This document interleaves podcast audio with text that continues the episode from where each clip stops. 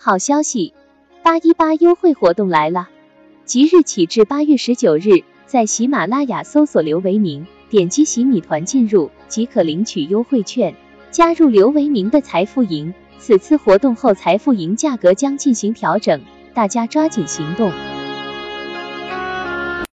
大家下午好，二零二一年八月九日十五点三十二分。上周呢，我们刚刚说过啊，收益率的冲击啊将卷土重来。那么从这个上周五的晚间啊，一直到今天的白天，美债的这个长债收益率呢是从一点二二啊一路呢飙升到了一点三附近啊，目前是一点二九五零左右啊，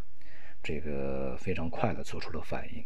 那么同时呢，也导致在这个全球的市场里面，一方面呢是黄金、白银暴跌啊，今天这个早盘啊。黄金、白银的跌幅的都超过百分之四啊，白银应该是超过百分之五啊。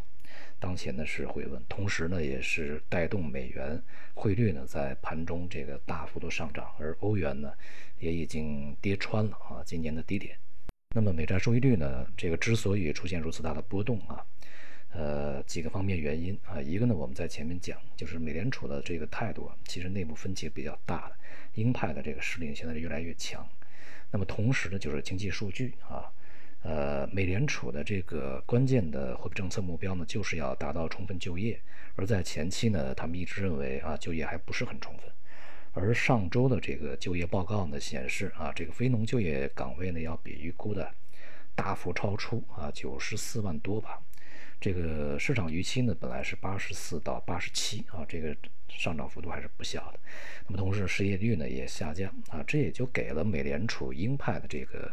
这些呃人士啊更多的一些支持啊。所以说接下来呢，预计在今年的年底之前啊，恐怕呢美联储会结束它的这个购债啊，就是缩减购债，不能说结束啊，就是逐逐渐减少购债规模。并且呢，这个明年年底啊，呃，甚至就有可能会将加息啊提到议事日程上面来，呃，很有可能会早于二零二三年加息这样的一个安排啊。所以呢，这个在整个的呃市场利率啊这个方面呢，就引起了非常直接的反应。而这个在周五晚间到今天的这个呃收益率的上涨呢，当然和这个就业数据、就业报告有非常直接的关系啊。那么因此呢，当前这样的一个反应呢，也验证了我们在之前对于黄金、白银它未来走势的一个呃大的一个逻辑体系啊。也就是呢，这个经济变好、通胀上升，反而是不利于黄金、白银的啊。因为这个经济好转、通胀上升以后呢，它意味着货币政策将转向，而黄金、白银最大的问题啊，这贵金属啊，它最大的敌人呢就是利率啊。当利率上升的时候，这些无息的资产它的竞争力就会非常差，所以呢，这个呃也就导致了这个黄金白银在未来的一个趋势性走软啊。现在看起来呢，也已经基本上定型啊。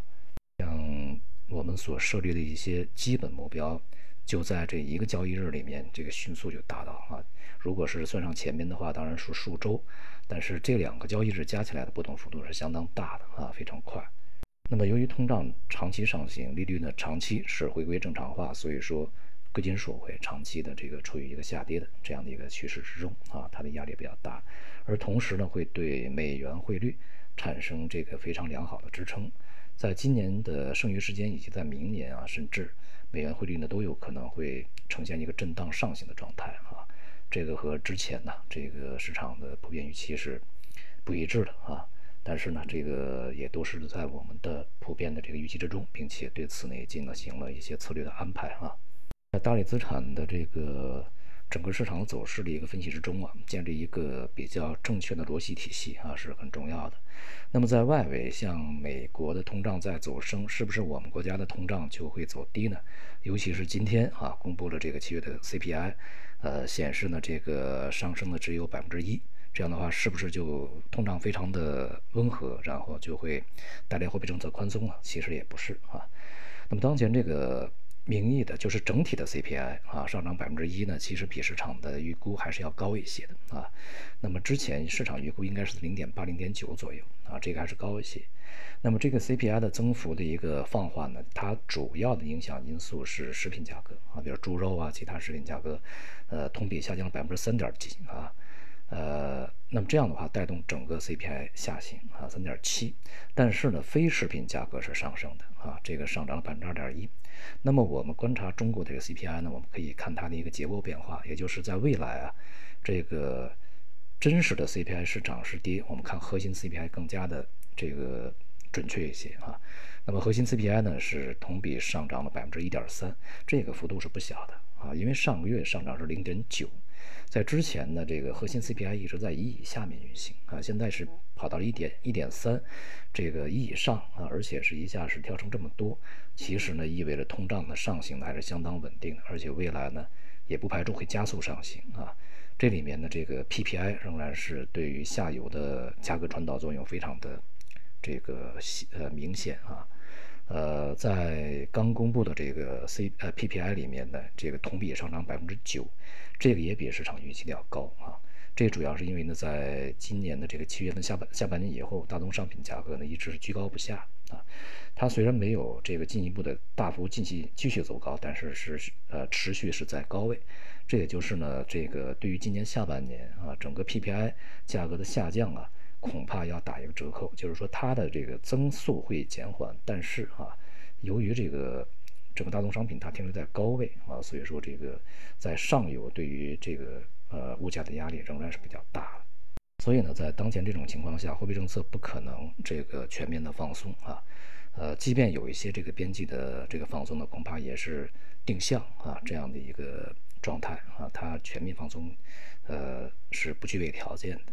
因此呢，从全球范围内啊来看呢，未来这个货币政策都是在回归正常化的一个路径上。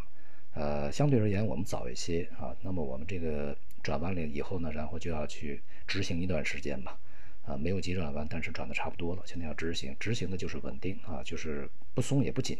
而从外围来讲呢，它是一个从趋紧的啊，这就是一个整个的一个货币政策的一个大的方向和趋势啊。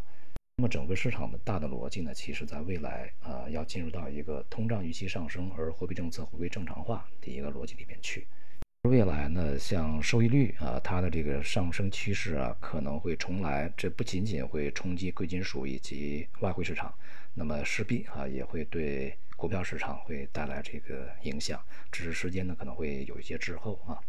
对于国内的这个股票市场呢，在今天这普遍反弹。那么反弹的这些板块啊，大多数是在前期这个跌幅比较大的一些核心资产，呃，食品饮料啊、白酒啊、家电啊这些，包括银行啊。